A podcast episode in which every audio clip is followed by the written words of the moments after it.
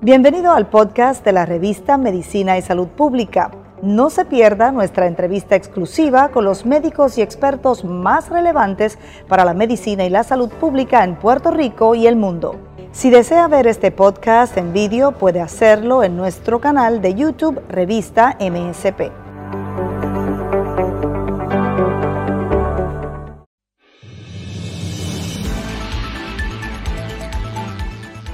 El herpes zóster es una erupción cutánea vesicante que se manifiesta en ampollas y puede llegar a ser muy dolorosa. Más adelante conozca detalles de esta condición.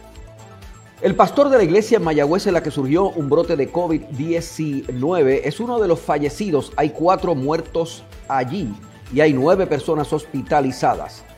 La tendencia de ser anticientífico se está dando en distintos niveles sociales en el planeta. Es una reacción al desarrollo rápido de la tecnología y el conocimiento, dice especialista.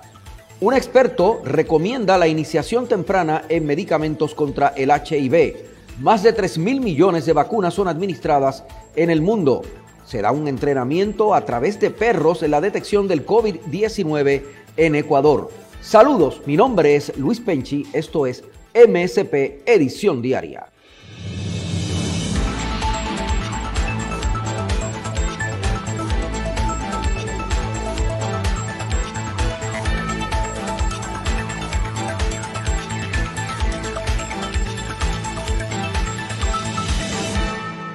La culebrilla es una condición que conocen nuestros abuelos, pero puede tratar de evitarse y puede tratar de que llegue a los puntos en que llega. Mayelin Velosa tiene los detalles desde la redacción internacional de MSP, edición diaria. Gracias al compañero Luis Penchi desde los estudios principales de MSP, emisión diaria. Recuerda que la más completa información de salud y ciencia está en www.medicinaysaludpublica.com. En Facebook estamos como revista Medicina y Salud Pública y en Instagram nos encuentra como revista MSP. Cualquier persona que haya padecido varicela puede llegar a sufrir de herpes zóster, aunque se desconoce por qué se reactiva el virus. El herpes zóster se presenta como un sarpullido doloroso que se manifiesta en ampollas en el tronco del cuerpo. En el siguiente interesante video le contamos más de esta condición. Herpes zóster. El herpes zóster es una infección viral que causa una erupción dolorosa. El herpes zóster se puede manifestar en cualquier parte del cuerpo, pero la mayoría de las veces aparece al lado izquierdo o derecho del tronco del cuerpo. Este herpes es causado por la varicela. Este virus permanece inactivo en el tejido nervioso cerca de la médula espinal y el cerebro. Después de un tiempo puede reactivarse como herpes zóster.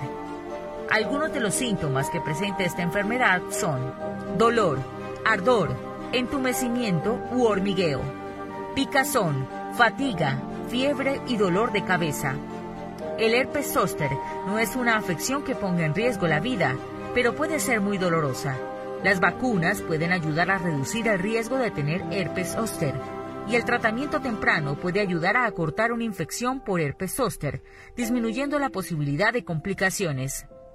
La complicación más común es la neuralgia postherpética, que hace que el herpes zóster siga doliendo durante mucho tiempo después de que las ampollas hayan sanado.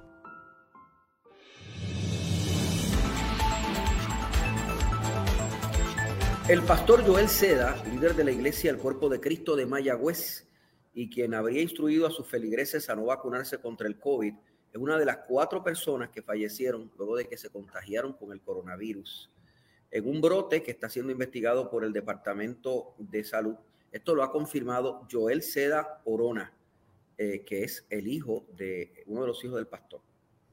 Eh, el Departamento de Salud dijo que la eh, comunidad religiosa está en el barrio Río Hondo de Mayagüez y está cerrado. El vecino inmediato de la iglesia, Maximiliano Santiago, dijo que nadie le había confirmado la información, pero que la comunidad se hablaba tanto del brote como de los fallecimientos. Eh, además de cuatro muertos, hay nueve personas hospitalizadas por esta situación. Esto es algo serio. Eh, todos sabemos que objetivamente eh, la pandemia se está reduciendo casi al mínimo en Puerto Rico por la vacuna, Y a pesar de esto, pues todavía tenemos personas que insisten en no vacunarse por razones religiosas, supuestamente. Tengo eh, al doctor José Pons, que es el presidente de la Universidad Carlos Albizu, una institución prestigiosa que se dedica a manejar el tema de la conducta humana. El doctor es psicólogo para que nos explique por qué alguien, si es que hay alguna explicación, por qué alguien puede hacer esto. ¿Por qué habiendo evidencia científica clara de que la vacuna reduce las posibilidades de, contraer el, el, COVID? No es perfecta, pero reduce las posibilidades. Y en medio de un proceso en que se, hemos ido bajando la estadística precisamente por contar con las vacunas, eh, hay alguien que se le ocurre decirle a su feligresía que no se vacune. Saludos, doctor. Gracias por estar con nosotros. Un placer estar contigo y con todas las personas que nos acompañan eh, eh, para esta ocasión. Eh, verdaderamente la primera reacción es que esto es sumamente doloroso, como personas inocentes entran en contacto con este virus mortal y, y sucumben bajo su influencia. y obviamente, pues nos unimos al dolor de los familiares de estas personas. Eh, sobre cómo es que esto ocurre, bueno, pues esto es parte de la gama de, conductas psicológicas del ser humano. Nosotros tenemos eh, la potestad de pensar y analizar según sea nuestro mejor criterio sobre situaciones externas. Lo que es sorprendente es que en un país como el nuestro, donde hay tanta educación eh, sobre salud, donde desde pequeño eh, nuestros hijos y los menores se vacunan, se protegen, que todavía en, el siglo XXI eh, nos encontremos con personas que deciden llegar a conclusiones a base de sus propios análisis y no de los datos científicos que tienen al frente. Para mí, eh, eh, esa es una tragedia y es algo que nosotros como sociedad tenemos que atender. Sea desde... esto es un problema de disfunción mental, algún tipo de problema de salud mental o es un, tipo, un problema cultural, sociológico. Eh, es que está en el medio. yo creo que ese es el continuum completo, desde un problema de salud mental en términos de no tener la capacidad para anticipar las consecuencias de su acto, en términos de permitir que eh, sesgos o principios distorsionados nublen el entendimiento, hasta la parte cultural, que es donde eh, tenemos el hecho de que eh, muchas personas siguen a personas que, a las cuales se le atribuye una autoridad.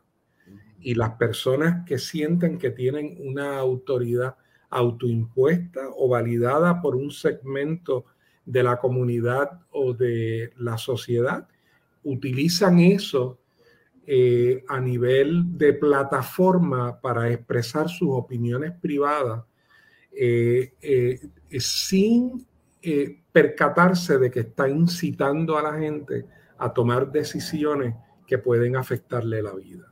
Yo hablaba con una, con una doctora de salud, en salud pública que es pastora y que tiene una iglesia grandísima en, en eh, Lizzie y me decía, es que los pastores, los religiosos, cualquier persona tiene que estar enterado de que todos tenemos la protección contra el polio, de que todos tenemos la protección contra el, el sarampión, o sea que todos hemos, desde chiquitos, hemos sido sujetos de las vacunas. ¿Por qué ahora va a ser diferente?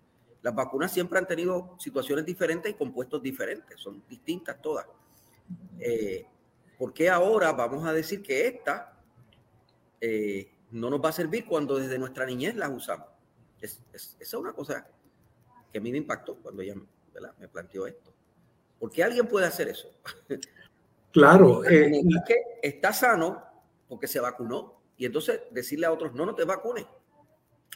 La vacuna no sirve. Sin embargo, yo estoy vacunado contra el polio, me he vacunado contra la pulmonía, tengo vacunas eh, contra eh, eh, todas las, condiciones que usualmente afectan más a los niños. Y, ese es exactamente el punto central de esto, de cómo hay personas que están dispuestos a echar a un lado el dato científico de cuántas personas eh, eh, lo que hay que ver es la historia del polio, eh, digamos 50, 60 años atrás, o antes de que se hubiese descubierto la vacuna, versus qué es lo que tenemos ahora. lo mismo con la sarampión, con rubela, con todas estas otras condiciones, nuevamente, que afectan mayormente en la niñez. Esos son los datos científicos. Eso es lo que esta pastora, con su preparación en salud pública, eh, trae a colación en la conversación contigo, de que mira, las evidencias están de que la vacuna es un proceso, eh, eh, pasa por un proceso científico para crear una reacción en el cuerpo humano que le protege contra estos agentes invasores. Yo no sé exactamente por qué este pastor, desde el punto de vista teológico religioso, recomendaba la no vacunación, pero he escuchado distintas cosas y sería bueno analizarlas aquí. Eh, hay gente que piensa que como esta pandemia se da eh, en un momento crítico en la historia de la humanidad y hemos tenido terremotos en Puerto Rico y estamos teniendo el cambio climático y estamos teniendo todo un cambio de vida eh, sociológico con respecto a cómo se, hacen los, se forman los matrimonios y tenemos esta cuestión del cambio de sexo, pues esto significa que es el fin de los tiempos o sea que se está acabando el mundo. Como se está acabando el mundo, vino esta pandemia y el que se vacune posiblemente estará recibiendo algún tipo de marca o algún tipo de eh, cambio eh, genético que lo hará susceptible a ser dominado por el demonio, por Satanás. Eh, y me imagino que podría haber algo de eso. He escuchado eso o lo he visto en, en internet. ¿Cuál es su reflexión para los que estén pensando eso. Porque la verdad es que otras cosas parecen que estamos casi a, punto de apagar la luz. O sea, eh, eh, eh, esto está, está, fuerte. Estoy consciente que hay una serie de cambios climatológicos y cambios ambientales en nuestro entorno. Y estoy consciente también que cada uno de nosotros tenemos la capacidad para evaluar eso del modo en que querramos podemos decir de que es el final del mundo, podemos decir de que son señales de la irresponsabilidad nuestra en cuidar nuestro ambiente y en cuidar la obra de Dios, si quieres darle un matiz más espiritual. Eh, pero eh, el problema con esto es qué es lo que nosotros desde nuestra posición de autoridad le transmitimos a la gente. Fíjate, eh, Penchi, que si, si yo tengo un concepto elevado de una persona, del pastor Rivera, del sacerdote Rivera, eh, y ese sacerdote o ese ministro, ese religioso en una ocasión emite una opinión que es contraria a mi opinión. Eso me crea a mí lo que nosotros denominamos disonancia cognitiva. La disonancia cognitiva es un estado mental que activa el organismo para resolver. O sea, se convierte la disonancia entre que me cae bien, respeto y valoro el criterio de esta persona versus no creo en lo que está diciendo. Ese choque de idea crea una chispa motivacional para yo resolver esa disonancia. Aquí es donde viene entonces la responsabilidad particular de la persona que está en la disonancia cognitiva. Si yo me alineo con la persona que yo valoro o me alineo con el pensamiento para resolver la disonancia. Desafortunadamente muchas personas se alinean con la persona, con la autoridad con el ministro, con el religioso, por no mantenerse en esa disonancia entre lo que dice que no creo en eso y la persona en quien yo creo. Y esto te explica en cierta medida eh, el pensamiento de las personas que siguieron a este pastor con ese tipo de ideación. De hecho, también tenemos el otro elemento que no se está dando solamente en el mundo religioso, yo creo que se está dando en otros niveles y en otras dimensiones, de una especie de pensamiento anticientífico. Lo vimos claramente eh, eh, concretado en, el pensamiento de Donald Trump. El primero empezó a negarle que la pandemia existía, después que era un catarrito, después dijo que era una pandemia exclusivamente china, después dijo que si se tomaba cloro o algo así por el estilo. Si se inyectaba cloro, que ya... Sí, sí, sí, pasaba. O sea, todo el tiempo estuvo en un pensamiento anticientífico, los científicos diciendo una cosa, los que saben diciendo una cosa y él diciendo otra. Yo no sé por qué eso está pasando, ese pensamiento anticientífico. ¿Hay, hay alguna explicación? Eh, uno podría pensar que desde el punto de vista religioso, pues podría haber como un choque entre unas ideas religiosas y unas ideas de ciencia. Pero ¿por qué está pasando en general, no solo en los religiosos, sino en otros grupos también? ¿Por qué este está dando eh, eh, eso de, pensar en contra de la ciencia? Sí. Pues fíjate, Penchi, yo no estoy tan de acuerdo contigo, porque cuando tú miras eh, la historia de las religiones desde el punto de vista de la antropología de las religiones, lo que tú encuentras es que las religiones más avanzadas logran un balance entre los datos científicos, los datos históricos y las realidades. Y de eso tú conoces lo que estoy diciendo. Eh, eh, y hay creencias que uno tiene, que quizás yo no tengo la evidencia aquí, pero que se ha ido acumulando una evidencia por siglos y es parte del conocimiento que tenemos. Del mismo modo que conocemos la mayéutica, conocemos el método de Aristóteles, de, Platón, conocemos este, la dialéctica de Hegel, ¿verdad? Porque hay unas evidencias.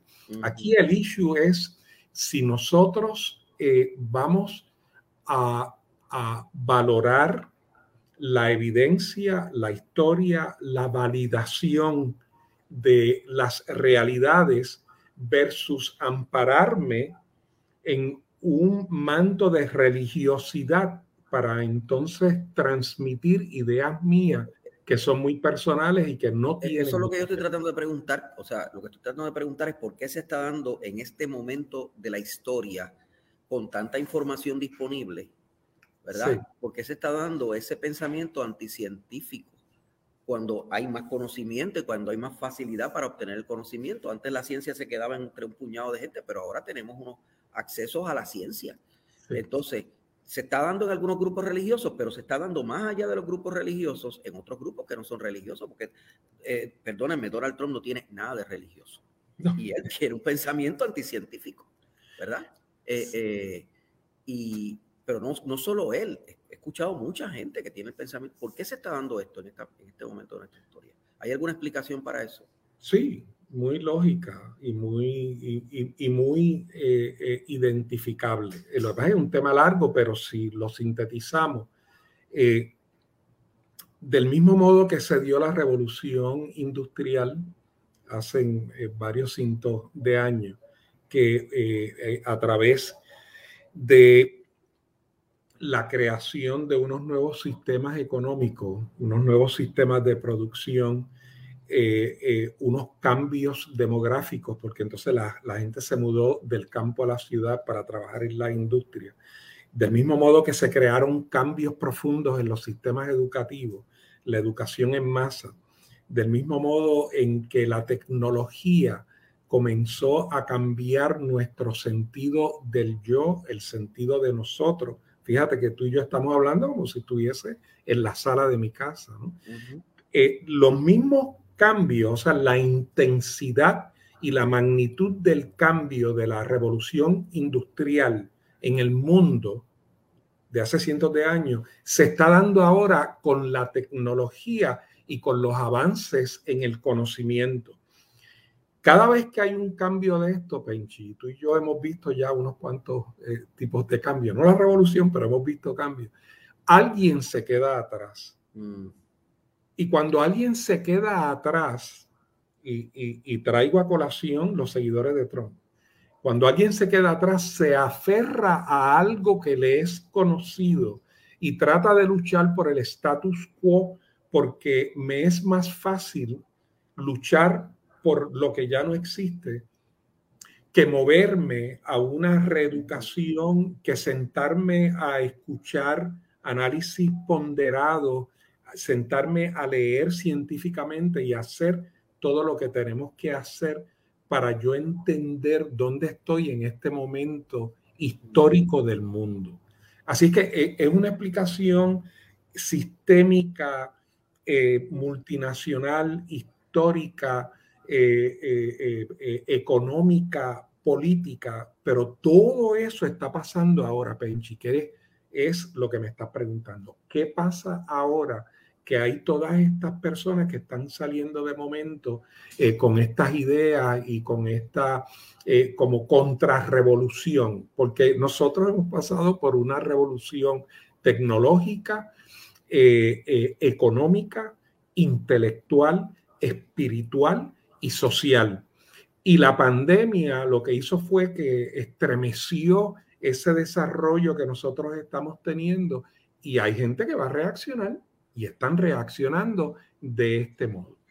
Los psiquiatras y los médicos y los psicólogos pueden ser demandados por impericia y pueden eh, pagar civilmente por algún desliz que cometan en su profesión. En Puerto Rico y en Estados Unidos hay libertad de culto, por lo tanto, derecho absoluto a la expresión religiosa. ¿Debería este tipo de de planteamiento de este señor que ha llevado a la muerte y a la enfermedad grave a un grupo de personas, ser punible de alguna manera civilmente en, los tribunales o hay que dejarlo así como está, absolutamente libre? No te puedo dar la contestación legal porque es algo bien profundo. Eh, eh, hasta dónde llega la, la, libre expresión de, los, de las ideas y dónde comienza la responsabilidad mía para con la otra persona. Ese es un asunto legal. Vamos a necesitar a otro invitado, un constitucionalista que nos ayude con eso.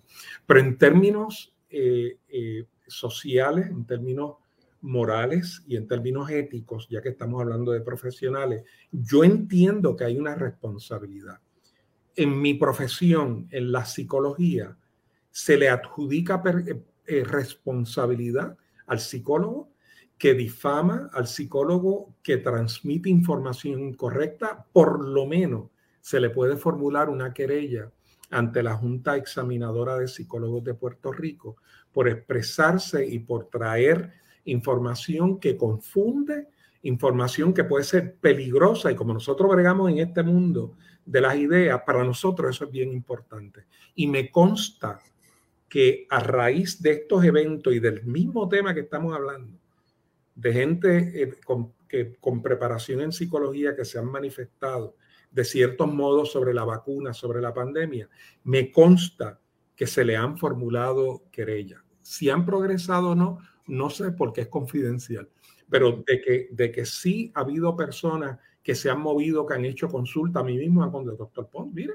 que esta persona, que es esto y lo otro, eh, que usted cree, yo le digo, yo, yo creo que hay que hacerla responsable de sus actos. Este es un tema que podríamos seguir hablando por horas. Gracias, eh, doctor Pons, por estar con nosotros. Ojalá y que todo el que nos está eh, sintonizando en este momento y que tiene alguna duda todavía sobre vacunarse, que se vacune. Que se vacune. Porque a veces las cosas no pasan por casualidad. Lamentablemente, estas muertes nos tienen que alertar de que hay que vacunarse. Hay que vacunarse. Gracias, doctor. Gracias a ti por la invitación nuevamente, un placer. José Pons, en Medicina y Salud Pública. Cubrimos la ciencia porque la ciencia es noticia. Recomiendan el inicio temprano de la aplicación de medicamentos en contra del HIV. Mayra Acevedo trae los detalles.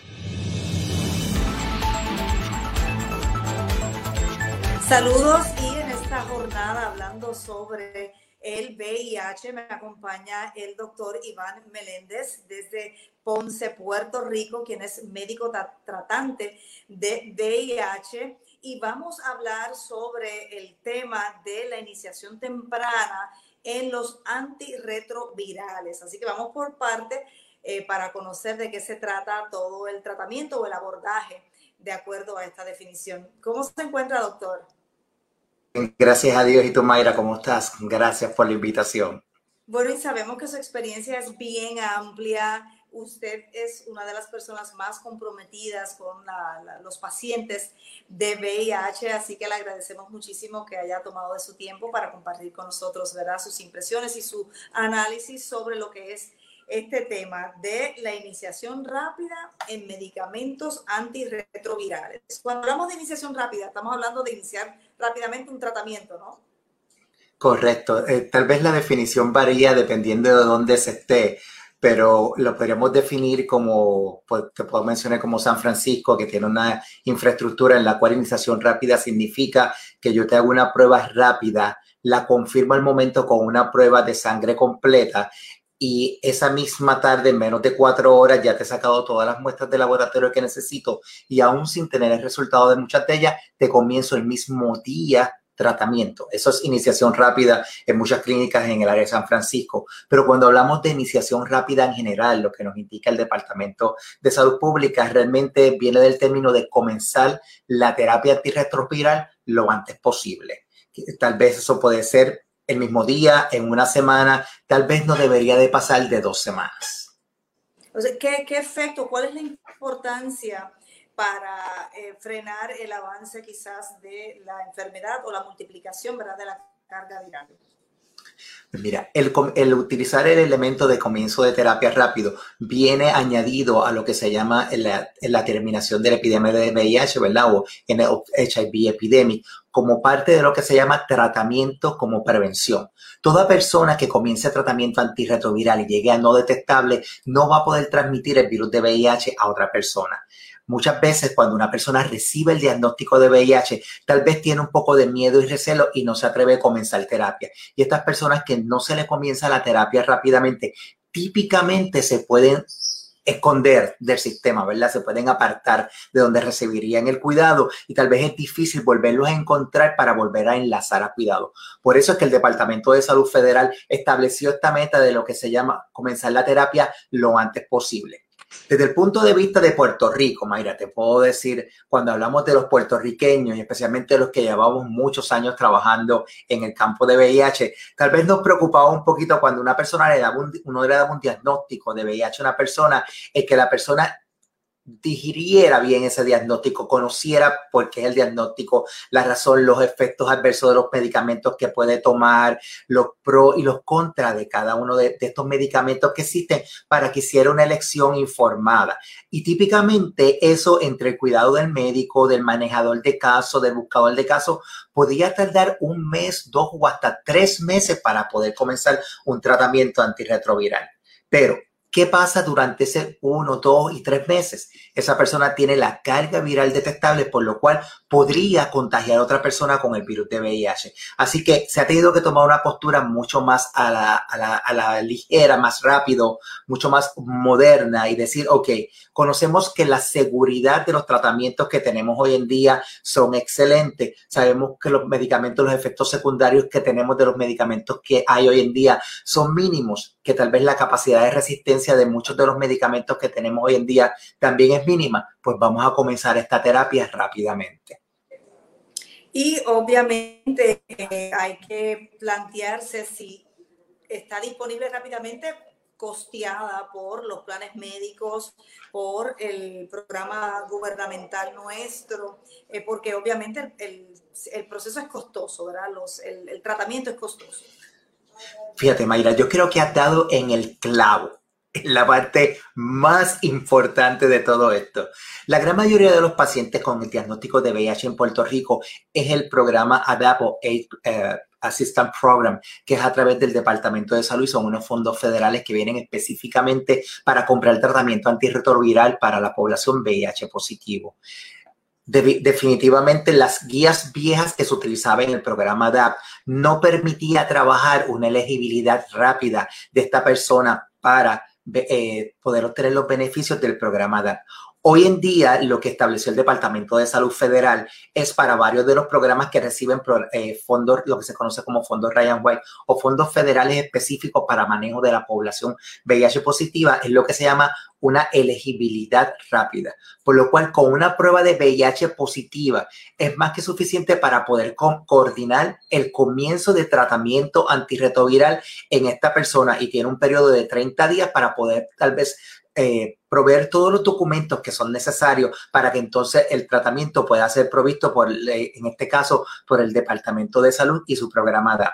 Honestamente tengo que decir, el programa DAP no provee rápidamente este medicamento, pero tenemos otras alternativas para poderlo proveer en lo que en 30 días tenemos toda la data que necesitamos para poder continuar el paciente en este tratamiento que ya comenzó debido a que a través de otros programas pudimos tener la oportunidad de comenzarlo en menos de una semana con su tratamiento antirretroviral.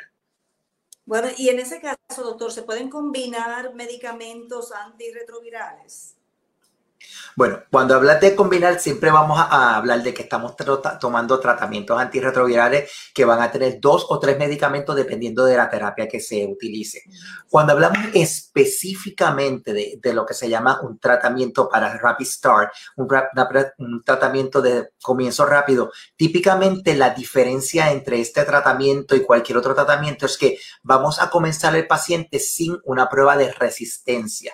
Una prueba de resistencia es aquella prueba que se hace junto con la batería de pruebas que se realiza al inicio de, un diagnóstico, en el cual nos va a decir qué medicamento tal vez hay menos susceptibilidad para el virus que tiene ese paciente debido a que no vamos a tener esa prueba, ya que esa prueba en Puerto Rico típicamente puede tardar hasta un mes el llegar a este resultado, debemos de entonces coger unas terapias en específico que tengan lo que se conoce técnicamente hablando como una barrera genética alta. En otras palabras, una, una terapia que existe una probabilidad extremadamente mínima en que la persona pueda tener una resistencia a los medicamentos que están en combinación en esta terapia antirretroviral. Por lo cual, el inicio rápido de terapia no es posible con todos los medicamentos antirretrovirales que tenemos hoy en día en el mercado. Primero, por la base de la resistencia y segundo, porque hay otros medicamentos que requieren unas pruebas en específicas para poder determinar si la persona podría desarrollar una reacción alérgica o no al medicamento y por lo cual, al no tener esta prueba que toma un tiempo el que llegue ese resultado, no podemos comenzar el paciente en, en esos tratamientos en específicos. O sea que la iniciación rápida con antirretrovirales no es con cualquier antirretroviral, son con unos específicos que usted ha señalado. En ese caso, doctor, ¿cuál es el beneficio para el paciente de poder tener acceso y comenzar el tratamiento con ese medicamento en particular? Mira, el, el beneficio se resume en lo que se conoce como indetectable es igual a intransmisible. Primero, si yo tengo el virus no detectable en mi cuerpo, no solamente no lo voy a poder transmitir, sino que ese virus no va a seguir haciendo daño en diferentes órganos del cuerpo. Cuando hablamos de VIH, siempre tendemos a pensar en el sistema inmunológico. Y es obvio, porque es donde ataca directamente el, virus de VIH. Pero el virus de VIH también ataca otros órganos de nuestro cuerpo. Ataca riñón, ataca el sistema gastrointestinal, ataca al área del hígado, ataca el área del cerebro. Y por eso queremos llegar a esa carga viral lo más baja posible. De ahí es que viene también el, detalle, ¿verdad? De que la persona se realice la prueba de VIH. Muchas personas no conocen su diagnóstico y el que no conoce su diagnóstico, obviamente, no va a tomar un tratamiento. Por eso, parte de toda esta triada que tiene que ver con disminuir las infecciones de VIH o lo que se habla de acabar la epidemia del VIH es que se diagnostiquen las, las, infecciones de VIH a tiempo, ¿verdad? Que es que se haga la prueba y aquella persona que está positiva empiece el tratamiento rápidamente para llegar a no detectable lo antes posible. Y aquella persona, obviamente, que está negativa, que entonces utilice diferentes métodos que vienen para prevenir el adquirir el VIH. Pero es, un, es una situación de win-win, ¿verdad? La persona llega no detectable rápido, por lo cual su cuerpo no se afecta, son menos los órganos que son afectados y tampoco va a poder transmitir el virus de VIH a otra persona.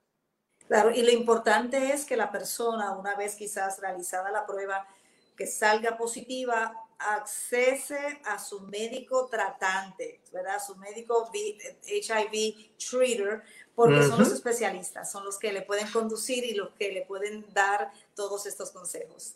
Sí, fíjate, Típicamente la gente empezaría a hacer una condición infecciosa que automáticamente un infectólogo es que el médico con ¿verdad? la subespecialidad de infectología es quien lo podría tratar. Y no, no, no es erróneo, ¿verdad? Sí, un infectólogo puede tratar perfectamente un paciente VIH, pero no todos los infectólogos tratan pacientes con VIH. Es lo mismo que podríamos hablar pacientes con hepatitis C, pensaríamos enseguida que sería un gastroenterólogo quien lo tratara. Y sí, los gastroenterólogos tratan y súper bien, pero no todos los gastroenterólogos tratan hepatitis C. Pues en el área de VIH, aparte de los infectólogos, estamos lo que se llaman los médicos tratantes de VIH. Somos médicos, médicos de familia, internistas, generalistas, pero que hemos estudiado adicional, ¿verdad?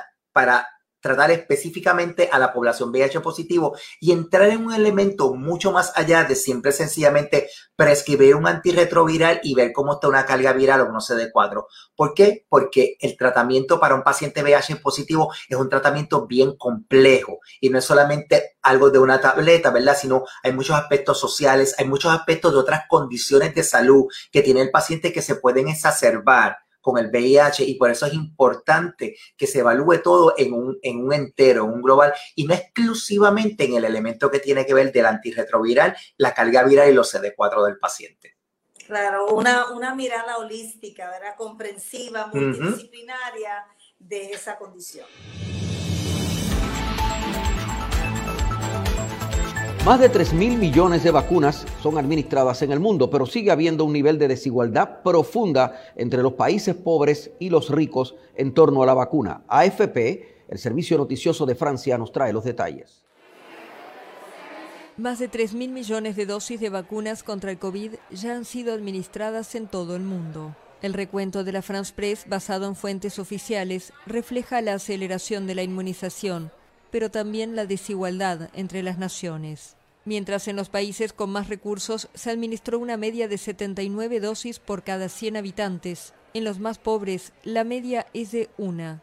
Cuatro de cada diez dosis aplicadas en el mundo lo fueron en China, India y Estados Unidos. La región de América Latina y el Caribe, la más castigada del mundo en número de muertos por el coronavirus, con un total de 1.260.000 fallecidos, inyectó 37 dosis por cada 100 habitantes, ligeramente por debajo del promedio mundial. Chile y Uruguay destacan como el cuarto y el séptimo país del mundo con más dosis administradas en relación a su población, una clasificación que lidera Emiratos Árabes Unidos con 153 dosis por cada 100 habitantes, seguido de Bahrein e Israel. A pesar de la controversia que la rodea, la vacuna de AstraZeneca Oxford es la más utilizada en el mundo y es aplicada en casi el 80% de los países y territorios que vacunan. Entrenan canes, perros, para la detección de COVID-19 mediante el sudor de las personas, que es olfateado por los perros en Ecuador. Aquí están los detalles para AFP y la revista de Medicina y Salud Pública. Entrenamiento para detectar el COVID-19 en Ecuador. Perros de las razas Golden Retriever, Pastor Alemán y Belga participan de un adiestramiento para identificar el coronavirus mediante muestras de sudor de personas contagiadas. En el curso participan 15 binomios caninos de la Cruz Roja, Bomberos, Ejército y Marina de Ecuador. Como parte de salud para nosotros es muy muy importante este tipo de aprendizaje de los canes y detección inmediata, ya que como ustedes saben nosotros nos manejamos por las posiciones PCRs. Una, prueba PCR se será entregada entre 24 hasta 36 horas, pero con una detección canina eso es inmediato. El curso es impartido por especialistas caninos franceses en un hospital en el norte de Quito. Los perros ya cuentan con preparación previa en la localización de personas vivas y detección de explosivos y drogas. Todo se hace sobre la base del juego y de la recompensa con una pelota u otra cosa. Toda esa base de juego y recompensa para el CAN y debemos tener guías eh, bastante fuertes que conocen muy bien ese trabajo y del curso que tenemos ahorita con los 15 guías, eso lo tenemos. Tenemos realmente guías muy buenos. El objetivo del programa es que el olfato de los perros permita identificar a portadores del COVID-19 más rápido que los test para evitar secuencias de propagación. Si hubiera la oportunidad de que este perro detecte COVID, créanme lo que sería algo fabuloso, porque bajaríamos bastante el margen de contagio. Ya tendríamos la, metodología y aparte de eso tendríamos cómo tener a la gente ya señalizada, sectorizada, dónde están los mayores casos de COVID. Ecuador, con 17 millones y medio de habitantes, contabiliza unos 21.500 muertos y más de 454.000 contagios por COVID-19. Esto ha sido MSP Edición Diaria para el día de hoy. Nos puede sintonizar todos los días a las 7 de la mañana, pero puede disfrutar todas estas informaciones y todas las que producimos a través de nuestro equipo informativo de la revista de Medicina y Salud Pública a través de nuestras plataformas que están viendo en pantalla. Hemos estado bajo la dirección técnica de Fabiola Plaza, dirección general de Carlos Alexis Lugo. Mi nombre es Luis Penchi. Cubrimos la ciencia porque la ciencia es noticia.